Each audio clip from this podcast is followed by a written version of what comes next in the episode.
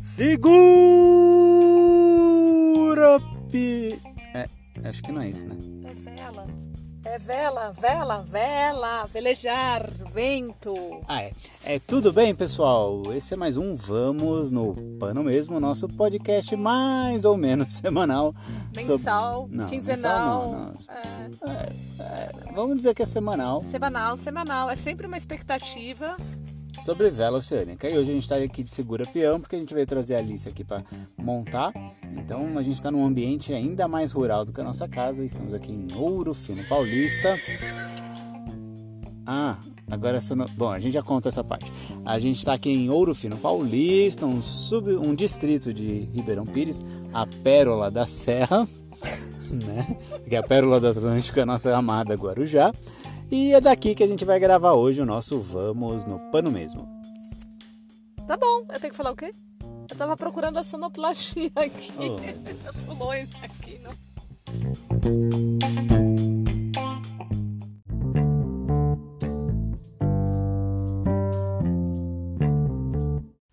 A gente dessa vez tem muitas novidades, né? Ah, a primeira delas é que está acontecendo para os alunos da Cusco Baldoso o no nosso primeiro curso de navegação costeira e está bem bacana. É, a ideia é fazer esse curso. As aulas são, têm sido feitas pelo Zoom toda terça e quinta e a ideia é fazer esse curso duas vezes por ano. Aí eu consegui, eu sempre quis fazer, mas eu tinha uma dificuldade, né? Porque eu queria fazer algo que fosse prático.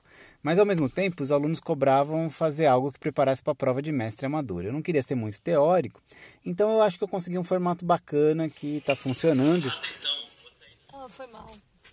Vivi sabotando aqui. Ela, ela abaixou um negócio de sonoplastia e agora ela está querendo achar sonzinhos engraçados aqui. Mas vamos lá. Então a gente desenvolveu, está desenvolvendo esse curso, preparando os alunos para quem quiser fazer a prova de mestre amador, mas ao mesmo tempo eu coloquei uma preparação para uma travessia real entre Santos e o Rio de Janeiro. Então eu ensino como preparar uma travessia dessa natureza. Então fica teórico e prático ao mesmo tempo, tem duplo uso, dá para aproveitar e tem sido bem bacana. Isso é barulho do quê? Chicote. Chicote. Um chicote. Tá bom, um chicote. Acho que É tá... para você trabalhar. Ah, entendi, entendi. Então vamos lá, vamos falar de vela. A segunda novidade, quem vai contar para vocês é a Vivi. É, eu tinha um sonho já há algum tempo, eu sou cheio dos sonhos, né? É, e esse, esse sonho era formar uma equipe de vela só de meninas para competir competitivamente. É, aliás, competir, claro que é competitivamente, né? É, nas regatas, tanto nas que a gente organiza aqui, tanto as que são promovidas pelo Yacht Clube de Santos, Clube Internacional de Regatas, Yacht Clube de Ilhabela e assim sucessivamente. E aí eu já tinha deixado esse sonho um pouquinho para trás, mas aí apareceram outras duas meninas bem bacanas, a Janaína e a Sofia, e aí a Vivi também se empolgou e conta pra gente aqui, galera, galera não, com, na verdade é conta pra galera aqui, Vivi, é, que eu não li direito o script. É, como que funciona essa, essa equipe? Como é que vai ser? Conta pra gente aqui. Funciona assim, você manda, a gente obedece. Ah, gostei! Não, brincadeira. A ideia é nós nos divertirmos e ter um barco feminino na raia para brigar com todo mundo. Mas no momento a gente vai treinando, melhorando e só vamos para a raia a hora que a gente estiver bem legal. Unidas. Muito bem, muito bem. Então já teve um treino ontem, né? O dia começou super bem, com 60 nós de vento na Baía de Santos, mas aí o vento passou e a gente conseguiu fazer um treinamento bom. Primeiro com o basicão mesmo, né? Montar barco, é, é, preparar velas, fazer uns bordos ali em frente à marina mesmo, né? Foi legal? Foi, foi super legal. O Juca apostou com ele mesmo que eu ia encalhar o barco e agora ele tá devendo 20 reais para ele mesmo, ou enfim, não sei. essa aposta dele, essa eu não entendi. Mas eu não encalhei. É, mas eu ganhei então, porque a outra parte de mim que não apostou ganhou. E vamos nessa. Tem perguntas da galera aí, Vivi? E tem, um- tem um monte aqui que eu vou ver. Então ela é Valverde, ela vai ver. Vai ver. É, é, É que eu tô no, eu tô no interior, então eu tô puxando o R. é, tá bom. Então vamos para as perguntas da galera.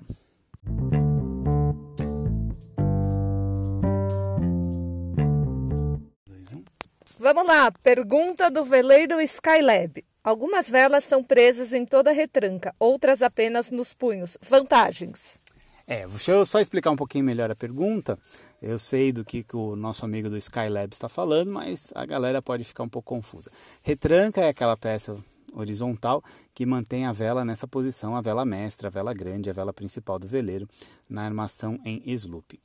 Nos veleiros, an- antigamente, a parte de baixo dessa vela, é chamada esteira, ficava presa na retranca da mesma forma que, que a, a, a testa, que é a parte da frente, fica no mastro, ou seja, ficava com o macarrão todo enfiado no mastro e na retranca. É uma concepção que caiu em bastante desuso. Né? Por quê? É, essa, essa, esse jeito de, de armar a vela era bom para orçar, para velejar contra o vento, porque a esteira ficava sempre esticadinha. Só que ela não permite muitas regulagens nos ventos folgados. Né? Por exemplo, hoje, hoje só se amarra o punho da esteira, a parte lá de trás, o encontro da esteira com a valuma, na retranca. E com isso, o, o que se permite? Você pode, folgando o cabo da esteira, você pode deixar a vela com uma grande concavidade. E ao mesmo tempo você também consegue caçar bem e deixá-la bem estirada como antigamente. Nesse outro, nessa outra forma de, de regular a esteira não dava, não dava para fazer isso. Então acabou caindo em desuso e isso permite um rendimento melhor, tanto na orça, que eu consigo manter a esteira bem caçada, quanto, por exemplo, num través ou até num alheta popa, em que eu consigo folgar o cabo da esteira e eh, a, a, a vela fica mais gordinha, por assim dizer. A gente aumenta o draft, aumenta a concavidade. Você deve lembrar, Vivi, que lá nas regatas da Copa Marreco, na represa, eh, na perna de orça a gente caça a esteira e na perna de vento em popa, quando você não re- resolve brigar com o rumo, a gente folga a esteira. É verdade, galera. absurdo! Aliás, esse vai ser o causos de barco de hoje. não, pelo Eu vou contar Deus, esse causos de barco de hoje e depois a gente continua aqui com as perguntas da galera.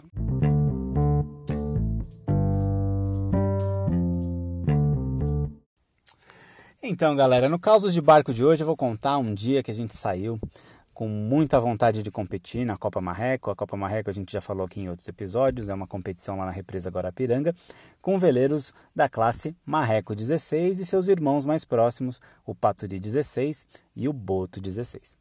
E aí, como a gente estava, a, a Vivi é a timoneira nesse nosso barquinho que a gente tem lá, o Banzeiro, a Vivi é a timoneira e eu sou só o proeiro executor de ordens, né? E aí a gente saiu, isso me dá uma grande vantagem, né? Porque quando perde foi ela, né? É, é isso é para ser ela. Travou. É, vê, travou. Ela, é, ela, ela pegou o negócio de sonoplastia, mas claramente ela não está sabendo é, coordenar a- a bagaça. Mas vamos embora. Vamos, ela não quer que eu conte essa história, ela quer me metralhar. Mas é, vamos lá que eu vou contar. Nisso a gente chegou cedo, porque. Tá. Nisso a gente chegou cedo. Ô, Vi, deixa eu contar a história, Vi. É, nisso a gente chegou cedo para treinar. E aí a gente ficou treinando lá, eu executando as ordens dela, né?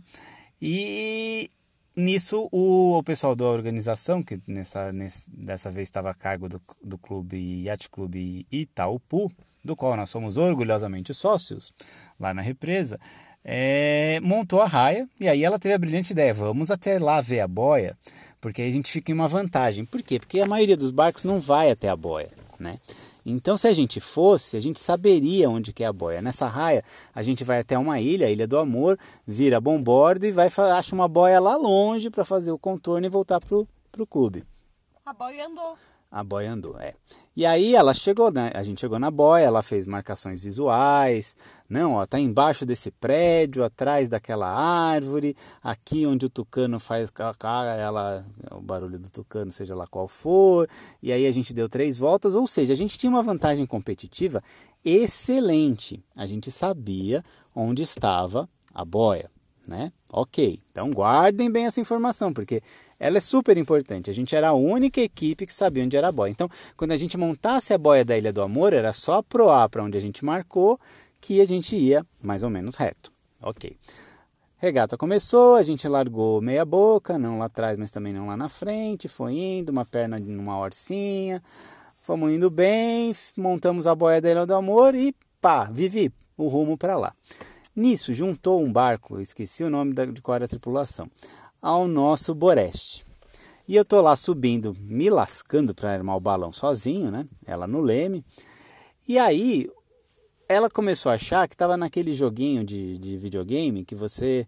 Uh, The Need for Speed, algo assim, que você tinha que tirar o competidor da estrada. Porque ela se invocou. A gente tinha que ir para bom bordo, onde estava a boia. Lembrando, a gente era o único que sabia onde estava a boia todos os barcos meio perdidões assim, porque não dá para ver a boia, é longe, né? E ela é pequena. Mas a gente sabia onde estava a boia.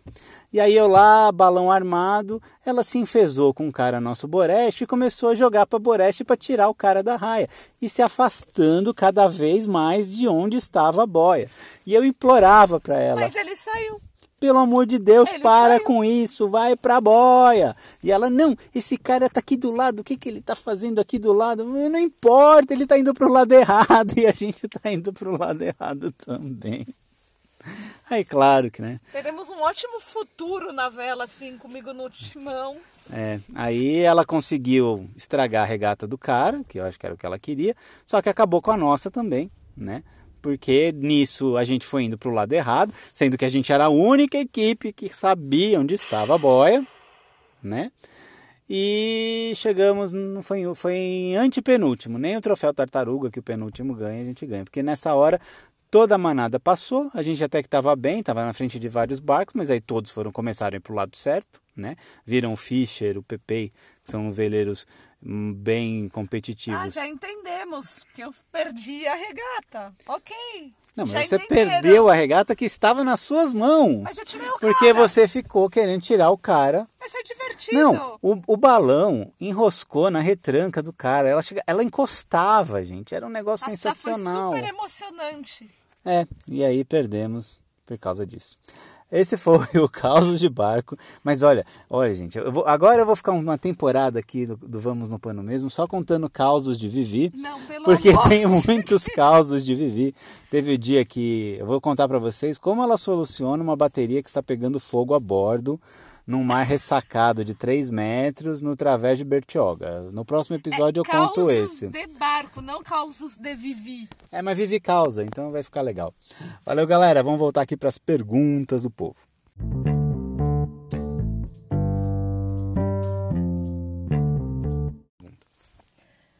Qual seria a posição da vela em um vento de proa? JV Souza. JV Souza, vamos lá, eu vou dar aqui o meu curso de vela express. Essa resposta ensina você a velejar em dois, 30 segundos, desde que você tenha 30 neurônios e não faça como a Vivi e obedeça o Juquinha aqui, que é futuro garantido. É, a pergunta é, recebendo o vento pela proa, como eu coloco as velas? Né? Na verdade, colocando, recebendo o vento pela proa exatamente, ali pela roda de proa, a gente não consegue velejar porque a gente vai estar diretamente na zona morta, que é uma zona em que o veleiro não vai ter sustentação. Uh, a, a, gente consegue velejar contra o vento, ou seja, orçar, a partir do momento que a gente recebe as velas, o vento, pela bochecha, seja ela bochecha de bom bordo, seja pela bochecha de boreste. Um jeito fácil de você regular qualquer vela em qualquer mareação. Você folga, folga, folga, folga, folga, até todas panejarem. Panejou, você caça até parar. Não parou, caçou tudo, está tudo caçado e ainda está planejando, se você estiver sentado no lugar certo, que é, seja contra, qual, qual é, contrário à vela mestra, você arriba até as velas encherem. Parece que eu estou brincando, mas eu não estou. Folga as velas, as duas, até elas panejarem. Caça, genoa e mestra até parar de panejar. Não deu certo é porque você está na zona morta, então você arriba, ou seja, você Põe o leme na sua barriga, se for cana de leme, e você vai botar ele até ele encontrar o vento. Nisso você vai fazer qualquer barco a vela velejar. É o fim da Cusco Baldoso que eu ensinei a velejar em 30 segundos. Qualquer pessoa que escute isso agora não vai mais fazer curso, vai sair velejando. E o pior, vai dar certo. Mas é, é por aí mesmo. Agora, vela orçando, navegando contra o vento, as velas todas caçadas o mais próximo possível da linha de centro do barco.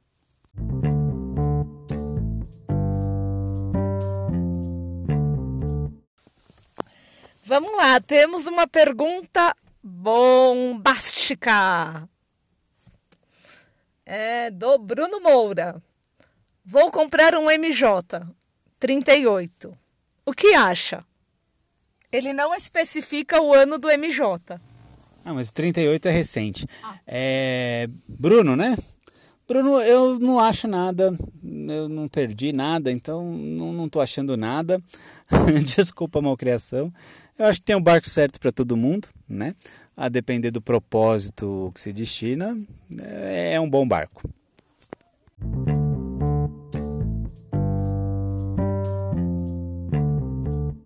Só não entendi por que esse bombástico do Vivi, mas não vou provocar, porque a gente ficou aqui, manteve a elegância, tá tudo certo, tá tudo bom, não é? É, cada um tem suas preferências, né? Então, é, é não me olha assim. E, ela tá vindo com uma panela, uma panela. Eita!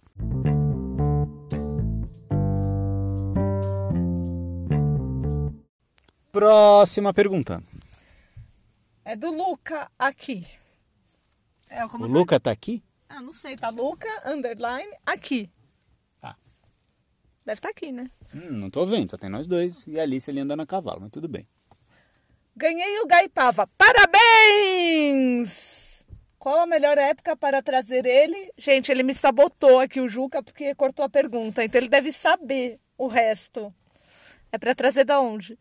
Ah, é verdade. Ó, primeiro eu quero dar parabéns pro Thiago lá do Clube da Vela que mostrou que era sério mesmo, a rifa do Gaipava vai, aconteceu, nós tivemos o ganhador, como que é o nome do ganhador mesmo? Luca O aqui. Luca aqui, ah, o Luca aqui. Então, parabéns para o Luca, o Luca vai trazer o Gaipava. O Gaipava é um Atoll 23, um barquinho maravilhoso, uh, foi do meu amigo Ricardo Stark, uh, foi reformado pelo Fábio Fabres um, antes do Ricardo Stark comprar e fez uma reforma maravilhosa. Eu, eu, acho que o Gaipava ele aguenta ir para a África, tão forte que ele ficou, é, e forte e bonito, né? É um pontinho amarelo no meio do oceano. Eu gostava de encontrar ele em Paraty porque eu ia bater um papo com meu amigo Ricardo Stark. Mas agora ele é do Luca aqui, Lucas aqui, né? É, espero que ele fique aqui, lá, acolá. É um trocadilho terrível esse, me perdoem. Mas aí ele pergunta qual a melhor época para ir de é, do Rio de Janeiro até Ubatuba, porque o barco estava em Ubatuba, o Thiago do Clube da Vela comprou, levou para o Rio de Janeiro, fez a rifa, entregou para o ganhador e agora ele vai voltar para Ubatuba. Melhor época, olha gente, a gente no Brasil a gente tem uma coisa muito interessante, né? A gente pega o mapa mundi, a gente vê que a maior parte do mundo tem estações para velejar, né? Aqui no Brasil a gente nem imagina o que seja isso. Aqui a gente tem é, é possível velejar o ano inteiro. Uh, para vir do, de San, do Rio de Janeiro até Ubatuba velejando, a melhor época é, claro, uh, num, num, ao longo de todo o ano, desde que não tenha um sudoeste ou uma entrada de frente fria. Uma entrada de frente fria uh, não é uma boa, porque você vai vir vento de sudoeste, vai ficar com vento contra e isso não vai ser legal Pega uma lestada de 3, 4 dias, vê no Indy Guru, no Indy, aquela lestada que vai durar uns 2, 3 dias. Vem, sai no segundo dia dela, já vai ter mar a favor, já vai estar tudo desenvolvido, vai ser bem legal. E me chama, me chama que eu vou junto. Valeu.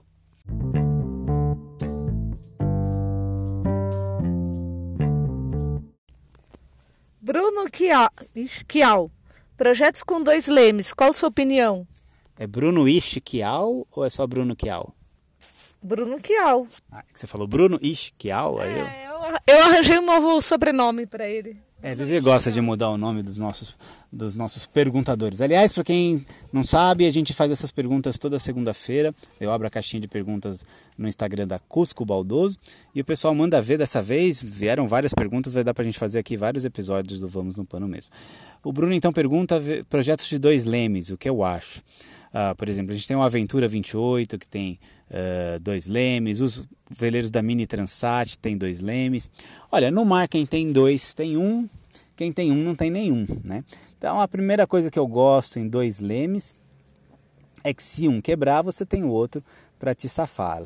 Vendo que a gente está falando aqui não de duas rodas de leme, dois comandos, como alguns Benetôs, por exemplo, veleiros mais modernos de, de popa larga. A gente fala aqui de duas portas, de duas folhas de leme, né? como os Mini Transat 6,5. É, eu gosto bastante, a gente tem mais controle, porque como eles ficam mais para as laterais do veleiro, uh, quando aderna, você... Uh, o, o leme ele não sai tanto da água, porque um vai ficar inclusive bem lá dentro, né? bem submerso. Eu gosto, hum, gosto da ideia. Eu gosto mais de velejo de dois lemes do que velejo de duas quilhas. Velejo de duas quilhas eu já tenho alguma resistência, principalmente se forem quilhas de bulbo, como o POP 25, projeto do Cabinho, porque para mim aquilo ali é um pega-rede de pesca. Mas isso é uma história para um outro dia ou talvez para uma outra pergunta. Temos mais alguma pergunta, ó querida amada idolatrada Givizinha? Temos Veleiro Skylab. Gostei das perguntas deles. Esse Veleiro Skylab, mas se tiver mais uma pergunta, ele pode pedir música, hein? Pior que tem. é, como saber se o mastro está desregulado? Boa pergunta, boa pergunta. Olha, sabe que regular um veleiro, um mastro de um veleiro, uh, sem instrumentos, sem tensiômetro para ver as cargas de ruptura do estaiamento, é um processo relativamente demorado. A gente vai fazendo com muita experimentação. Tem algumas regras gerais, né, que é o que eu vou passar aqui. Primeiro, olhando da popa para proa, o mastro não pode estar pendente para nem para bombordo, nem para boreste, nem para direita, nem para esquerda. Isso é, acho que mais ou menos é, tranquilo por aí. Uh, uma outra questão: no estaiamento, os brandais de força, os cabos internos, têm que estar ligeiramente mais folgados que os ovens, que os estais laterais, que os brandais, ok? Uh, isso no, no, nos bordos, né? Bombordo e boreste. Isso é uma coisa que a gente nem sempre Uh, imagina que o cabo tem que estar todo caçadão e caça todos, né? Assim como o baby stay, que é aquele stay entre o stay de alguns veleiros tem, como Brasília 32, é, entre que fica entre o stay de proa e o mastro na proa. Ali baby stay também é folgado. Baby stay não tem que trabalhar caçado, ele vai ficar caçado quando a gente risa a vela, porque aí ele ele começa a atuar. Uh, ainda nesse tópico, Mastro tem que ter um ligeiro caimento para trás. Mastro para avante tira a ardência, que é a característica que o veleiro tem de sempre aproar ao vento nas rajadas, e ele fica com uma tendência de arribar. Então, mastro avante é roubado. E olha, outro dia, o Olavo Pastor, o Olavo Pastor, e quem quiser, eu passo contato, eu estou aqui na região de Guarujá, ele regula mastros muito bem e ele regulou um dos nossos veleiros, um dos nossos mastros, e o meu mastro, o mastro desse veleiro estava inacreditavelmente para frente, né? que é algo que a gente é bem básico, a gente não faz. E ele estava ligeiramente para frente e eu sentia mesmo que ele já não estava orçando mais, mas para frente o veleiro para de orçar. Isso não quer dizer que você vai colocar o mastro lá atrás, né? Vai ter um equilíbrio aí, mas é basicamente isso. Então, não pode estar para os lados, os brandais de força têm que estar ligeiramente mais folgados que o, os, os brandais principais, né, os ovens, e o maço deve ter um ligeiro caimento a ré.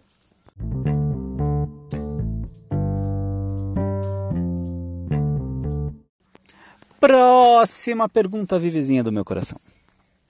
É, Ricardo Feixe. Feixe. Ricardo, como fala o seu sobrenome, pelo amor de Deus? Eu não sei. É, ele não, ele só vai ouvir depois, não, não dá para interagir durante a gravação. Depois, depois, ele te manda um áudio com como fala a pronúncia, mas até que ponto a experiência adquirida velejando, velejando em represa ajuda no mar? Boa pergunta. Boa pergunta, boa pergunta mesmo. Velejo há um ano na represa todo final de semana. Me viro bem no mar? Sim e não. Sim, porque você aprendeu a velejar, né? E eu não tenho pudor nenhum de dizer que velejar não é difícil, velejar é fácil. Velejar bem é que é difícil, mas aí é uma outra história. Então você aprendeu a dar bordo, você aprendeu a dar jaibe, você sabe içar uma vela mestra, você sabe regular uma genoa. O que você não sabe é lidar com um ambiente um pouquinho mais hostil e que tem um humor um pouquinho mais variável, que é o mar. Né?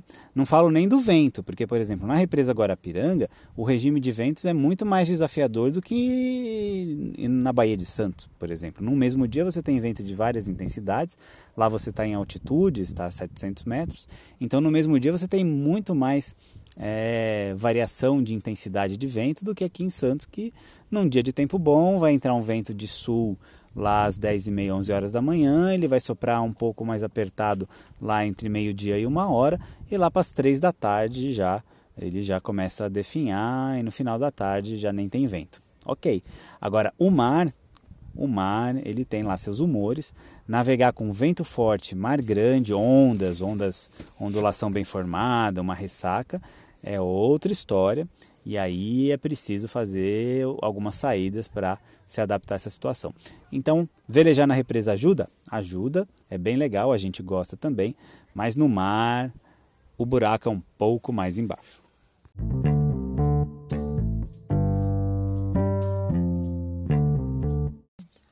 Próxima pergunta. Quem é o nosso perguntador? Luciano Gondim, nosso querido amigo. Ele está um filósofo. Dinheiro e liberdade. Como dosar o fiel da balança? Ô Lu, era pergunta de vela.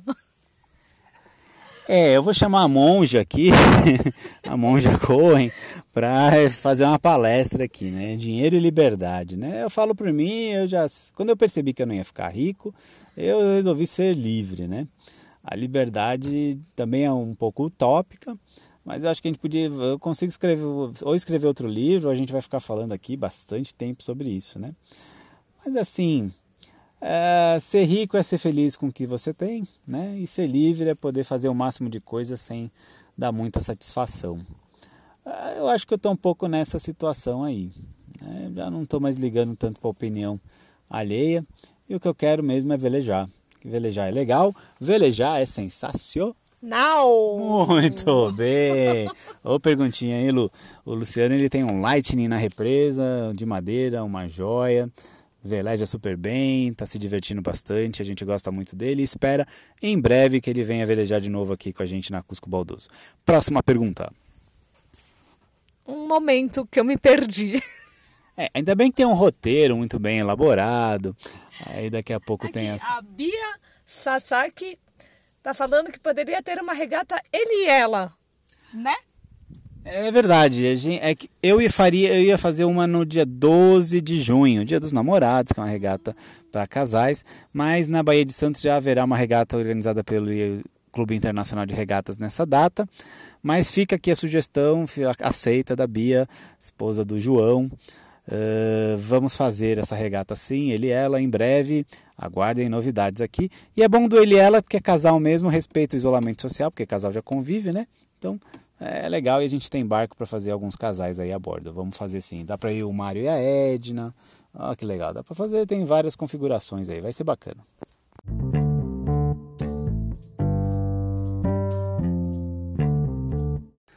Próxima pergunta. Quem fez a, a próxima pergunta, Vivi? Uma pessoa muito especial. O amor da sua vida. Não foi Alice. Nem sua mãe. É, minha mãe tá no céu. Se ela tivesse feito, seria bem esquisito. Foi você, minha florzinha. O que, que você perguntou? Existe alguma dica prática para evitar o jaibe? Evitar o jaibe. Jaibe, vamos lá. Jaibe é quando a retranca passa de um bordo ao outro, no vento favorável, no vento folgado, sem prévio aviso. Se for feita uma manobra intencionalmente, a gente ensina, existem formas de você fazer isso de uma forma controlada e segura. Se o jaibe for acidental, aí pode ser bem complicado, pode machucar membros da tripulação, pode danificar o equipamento, porque a retranca com a vela mestra passa muito, com muita velocidade de um lado ao outro, de um bordo ao outro do veleiro. É, uma coisa é que o, a vela ela sempre te avisa mesmo que seja um aviso rápido, que ela vai dar o jaibe.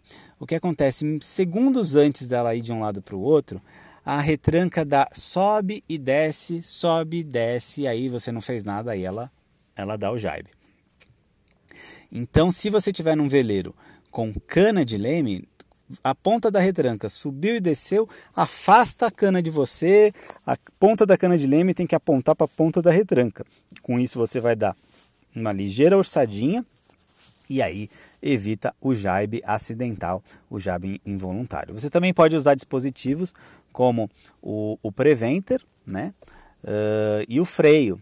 O, o Preventer ele trava a retranca ali e ela não vai porque ela está presa, é um cabo. Uh, a gente depois pode comentar mais sobre sistemas disso. E o freio, o freio ele suaviza esse caminho, é um outro sistema. Uh, também pode ser utilizado. Eu prefiro o freio do que o Preventer propriamente dito, porque o Preventer ele trava tudo ali e não vai uh, e pode sair arrancando catraca, cunho, pode ser bem violento. O, o, freio é melhor, porque ele, como ele não evita, ele só suaviza, a retranca passa de um lado para o outro com mais controle, não machuca ninguém, não quebra nada, é mais legal. Num outro episódio aqui do Vamos no Pano mesmo, a gente fala sobre isso. Mas boa pergunta, Vivi. Você vai ganhar o direito de fazer a janta hoje. Muito bem, adorei. Ih, tá me olhando feio, tá com aquela cara. Ok, ok. Valeu, galera. Vamos para a última pergunta de hoje.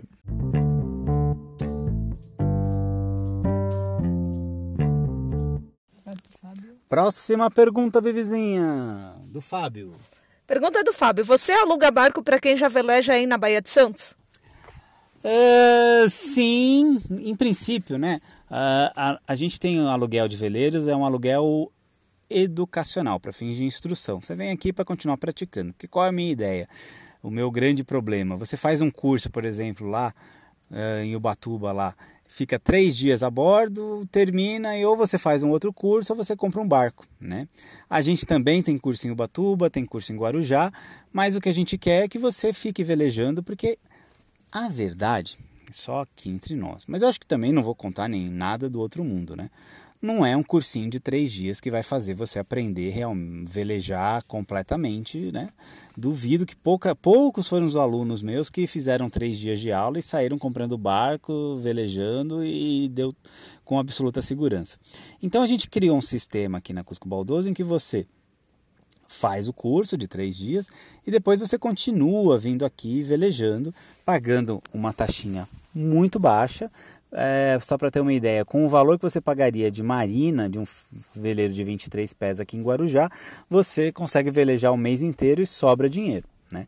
E além de tudo, tem a galera, você encontra outras pessoas que estão começando também, é, são criadas amizades, já teve namoro, tem de casamento, teve de tudo aqui na Cusco Baldoso. E é esse o nosso maior diferencial. Então é isso. Uh, a gente faz sim. Agora, fiz, já velejo, fiz curso em outras escolas, não tem problema, mas antes vem aqui fazer uma saída com a gente, uma saída que eu chamo de adaptação. Uh, nessa saída a gente vê o, o, nível de conhecimento, né? Eu faço também, a maioria das escolas no curso básico não abordam um, um, parte do conhecimento que a gente faz aqui, que é, são as manobras de mau tempo, que isso a gente já faz no nosso curso básico, então a gente faz essa complementação, que seria ancoragem, manobra de homem ao mar, botar o veleiro em capa e o riso de vela mestra e também de genoa. A gente faz isso aqui e é uma boa que a gente já vê o domínio que o, a pessoa tem do veleiro e na sequência já pode fazer nossas saídas. A gente funciona sempre de quinta a domingo. Quem tiver interesse é só entrar em contato com a gente uh, pelo nosso Instagram, arroba Cusco Baldoso, ou vou fazer merchan aqui da gente mesmo, né? Ou no nosso WhatsApp, DDD 13 771 2040. E é bom do podcast que se você não perdeu, perdeu o telefone, você pode voltar para ouvir aqui. E fica aqui o nosso merchan. Muito bom. Valeu, galera.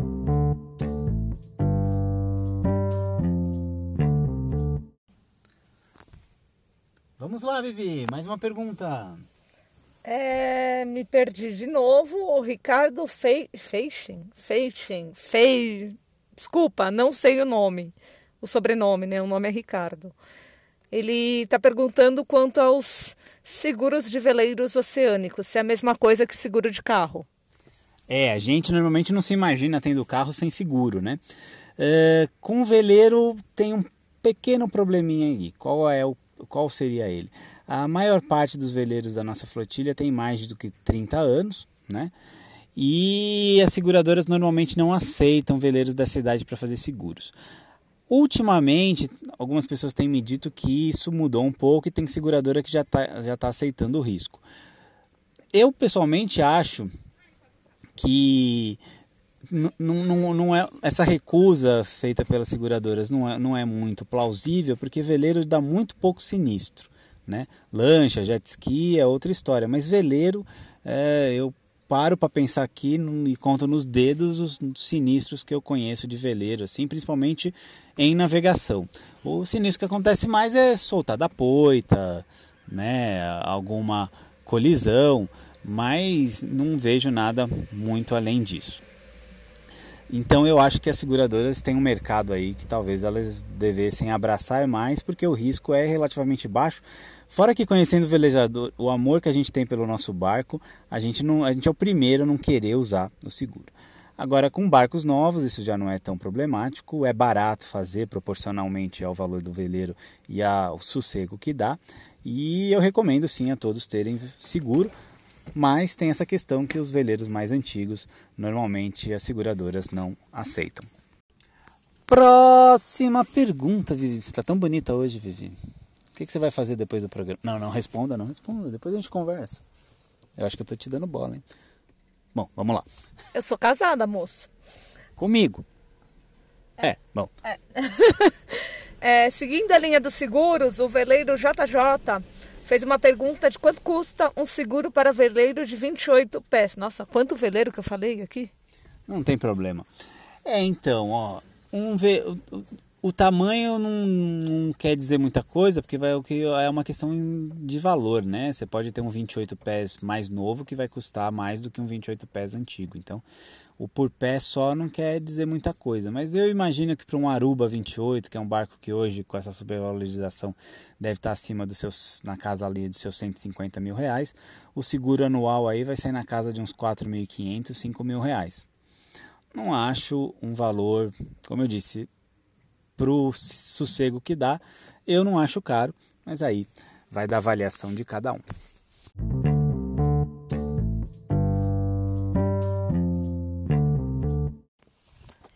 O Geferola está perguntando. Está perguntando é horrível, né, gente? Isso ficou muito feio. Mas vamos lá. Geferola pergunta: quando. Opa, apagou o celular e perdi a pergunta. É nada como um podcast profissional, né? Feito por uma equipe competente. Ela, ela conseguiu, achou. não achei, mas era alguma coisa de quando tem que pintar o casco. Vai, vai falando de casco aí que eu vou procurar a pergunta. Então, deixa eu ver se eu entendi. A pergunta é mais ou menos alguma coisa sobre quando tem que pintar o casco. É. Vejam, minha gente. E cadê o respeito com o nosso ouvinte, com a nossa audiência, Vivi? Você tem que achar essa pergunta e fazer ela direito. Porque se, se bobear nem o nome do moço aí. Você achou. Agora sim. Olha, não vou apagar esse trecho, esse segmento aqui. Eu vou deixar você passar essa vergonha, hein? Vamos lá. Aliás, hoje eu só tô passando vergonha, né? okay. Não, mas a história da regata. O caso de barco. Credibilidade zero. o caso de barco. Eu aumentei ou inventei? Não, mas depois dessa minha equipe, a Janaína e a Sofia vão desistir da equipe. Não, não, não, não. É só meu... Eu já disse o segredo do sucesso, é só me obedecer cegamente. Vamos lá, qual é a pergunta? Quando. Quando. Pagou de novo, gente. Não, aí, aí você está com perseguição. Quando é hora de pintar o casco? E daí tem uma segunda pergunta, responde essa aqui. Não, já faz. Vale mais ficar limpando a cada 15 dias e não pintar? Ah, essa, essa é uma pergunta bacana. Uh, pintura de fundo. Eu vou contar uma coisa aqui só para vocês. E é o seguinte: não acreditem em nenhuma propaganda de pintura de fundo. É tudo mentira, ok? Não tem jeito, vai dar craca, toda a tinta vai dar craca, mesmo depois de estiver pintada, menos que seja no seco. Se tiver no mar ou talvez em água doce, se estiver no mar, vai dar craca. Não pintar não é uma opção, a menos que você queira virar um escravo desse fundo. Porque se você não pinta, a cada uma semana pelo menos vai ter que mergulhar para limpar, porque qual é o mecanismo? barco na água, a vida marinha se acumula, primeiro vem um liminho, algas, aí daqui a pouco vem a craca, e depois da craca vem as ostras, e vai ficando cada vez mais difícil tirar. O barco pintado com qualquer tinta venenosa, que na verdade não são venenosas, elas não têm veneno mais, já tiveram, hoje não tem mais por questões ambientais. As, as, as tintas de hoje elas trabalham com um sistema de autopolimento, ou seja, elas vão se desfazendo, elas vão se soltando e com isso a craca não segura, a craca uh, não fica ali, não consegue aderir porque ela não tem um substrato fixo para ficar. Uh, ela, ela, ela fica, ela não, não, ela não, não adere, é essa a palavra. Tem tintas muito caras e tem tintas muito baratas. Pintar com a mais cara não vai dar mais resultado do que com a mais barata. E eu já fiz teste com praticamente todas. E tenho amigos também que já fizeram com todas. Eu, particularmente, aqui sem fazer propaganda, não tenho patrocínio, eu uso uma tinta feita para barco de pesca, numa boa, chama Tritão. Tem preto, vermelho ou azul. Ela é está custando aí hoje um, um, galão na casa dos seus 300 reais e eu garanto que ela faz a mesma coisa que uma Micron da Internacional que passa de mil. Eu acho gastar dinheiro com Micron, com essas tintas mais refinadas aí, uma tremenda bobagem, porque o resultado vai ser efetivamente o mesmo. Não existe nada, a não ser a vontade de gastar dinheiro à toa, que justifique você não usar uma VEG, uma Jotun ou até uma Tritão para pintar o seu fundo, porque não, você não terá um resultado diferente. Eu viro meio persona não grata aí para os vendedores de tinta, mas eu falo mesmo, porque eu já estou nisso há 20 anos e eu quero alguém, ver alguém me mostrar que pintou, como alguns já me.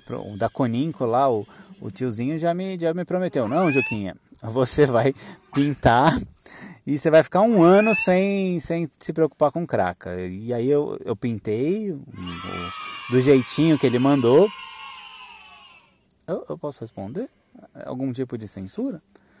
Poxa, então, eu, eu pintei, fui para a África, quando eu voltei, é, tipo, fiquei 40 dias fora, quando eu voltei é, já estava tomado de cracas, mas num nível absolutamente inaceitável.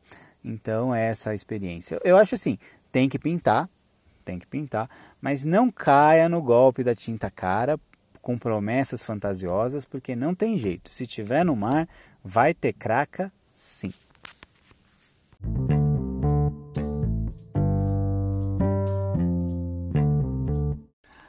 Vivizinha, eu, eu agora eu quero fazer uma pergunta para você aqui. Vamos, vamos, não, não mesmo, não é de verdade. É o seguinte, você teve, você tem experiência, você veleja desde criança, né? E Saco da Ribeira, Baía de Santos, Ilha Bela, por ali. Depois, seu negócio durante muito tempo foi, foram as regatas, mas uma navegação oceânica mesmo, de verdade, assim, fora o que a gente fez na Croácia, que a gente também fez navegação oceânica ali, mas ali o mar é baixo, o barco é outro. Enfim, o que eu quero perguntar para você é o seguinte: em 2019, a gente participou da última Refeno a bordo do Pangeia né? E teve aquela largada sensacional que você causou contra as regras, mas não, não vamos entrar nessa discussão aqui, que eu sei que você vai tentar me provar que você estava certo, o gigante estava errado, mas não tem, não, não é, não é. O gigante é essa... e nós eternizamos um dos melhores vídeos da Refeno. É, isso é verdade. Mas, mas não é essa a pergunta. O que eu queria saber é assim: você não é inexperiente, né?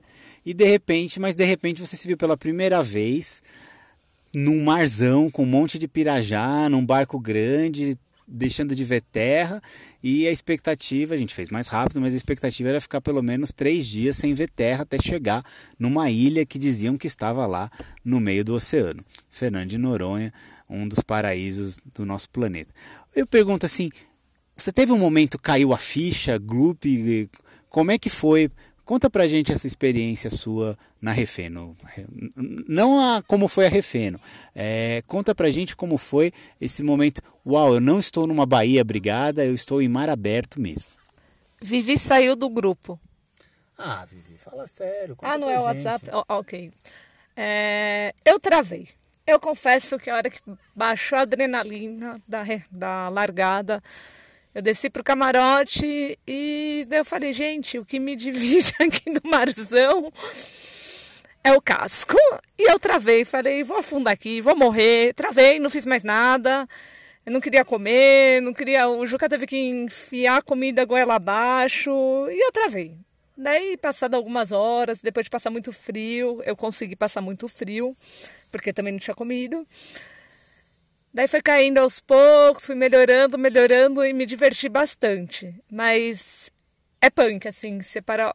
Oi, estou com mar 360 graus, nada de um lado, nada do outro, água, água, água, e num veleiro. Eu já tinha feito travessia sem ver, é, sem ver terra, é, não de veleiro assim tão longe. Já fui para a Antártida de navio, mas na época eu não travei.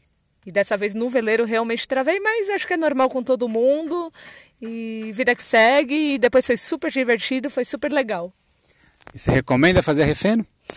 Super recomendo, quero fazer de novo, refeno, travessias mais longas, mas depois do Juca me queimar aqui, acho que eu não vou nem até a esquina, né? Não, não é queimar, mas é porque é, isso, é, isso acontece mesmo, né? É um momento que. Vê, o que eu quero colocar aqui é o seguinte: mesmo você tendo bastante experiência em águas mais abrigadas, quando chega no marzão mesmo, a gente para para pensar, ó, eu tô aqui, né? E é assim, tem um ponto ali da Refena que você está a 150 milhas de Natal, 150 milhas de Fernando de Noronha, e que se você decidir ir para a terra, você demora um dia para chegar, um dia inteiro, né? Aí uma outra questão também que eu, que eu acho que foi bacana dessa, dessa sua experiência é que a gestão de, de se cuidar e de se alimentar corretamente, né? Porque assim, na primeira noite, no, a, a, talvez a sensação que você tivesse, com base na sua experiência, é que no outro dia de manhã, no máximo, você ia estar em algum lugar podendo fazer a refeição. Mas na verdade ia ter uma noite, ia ter mais um dia inteiro e outra noite e talvez outro dia inteiro, né? Então eu acho que você, você, você concorda? Você acha que essa questão da alimentação, de se cuidar, da proteção térmica é importante? É super importante. É... Sempre que tiver comida a bordo, nada de pensar em regime para mulherada, coma, porque você não sabe que horas vai vir a próxima alimentação. E se agasalhar é fundamental. É, nós estávamos no Nordeste e estava frio à noite. A noite era fria. Não tenham vergonha de colocar casaco, meia, tudo que tem direito para se manter aquecido. Eu acho que isso é essencial para você viver bem a bordo. É, porque a gente está no Nordeste, imagina que é calor, né? Mas no mar é, é calor mesmo no verão, mesmo no Nordeste. E fica a dica aqui para a gente usar sempre uma toquinha, né? A toquinha, ela protege bastante, que a gente perde muito calor pela cabeça. Uma luvinha, meinha, é bacana. E se alimentar bem. Fica a dica aí, galera. E é isso aí. Vamos no pano mesmo.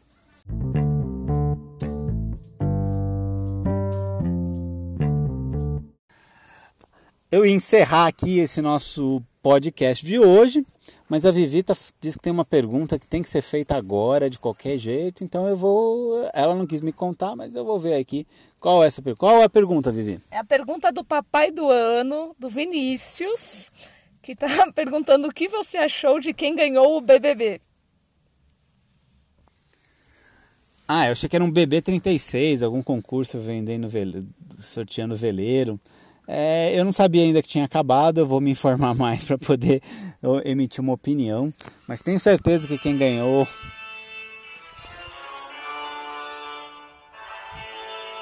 Quem ganhou foi o Fantasma da Ópera? Bom, não sei. Eu vou me informar sobre esse assunto de extrema relevância e no próximo podcast eu respondo para vocês. Galera, obrigado aqui pela audiência.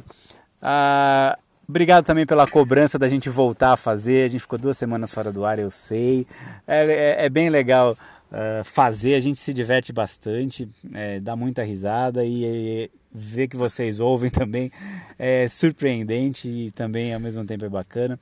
A gente promete manter a frequência semanal, mais ou menos. Não, vamos fazer, né? E vamos no pano mesmo, Vivi.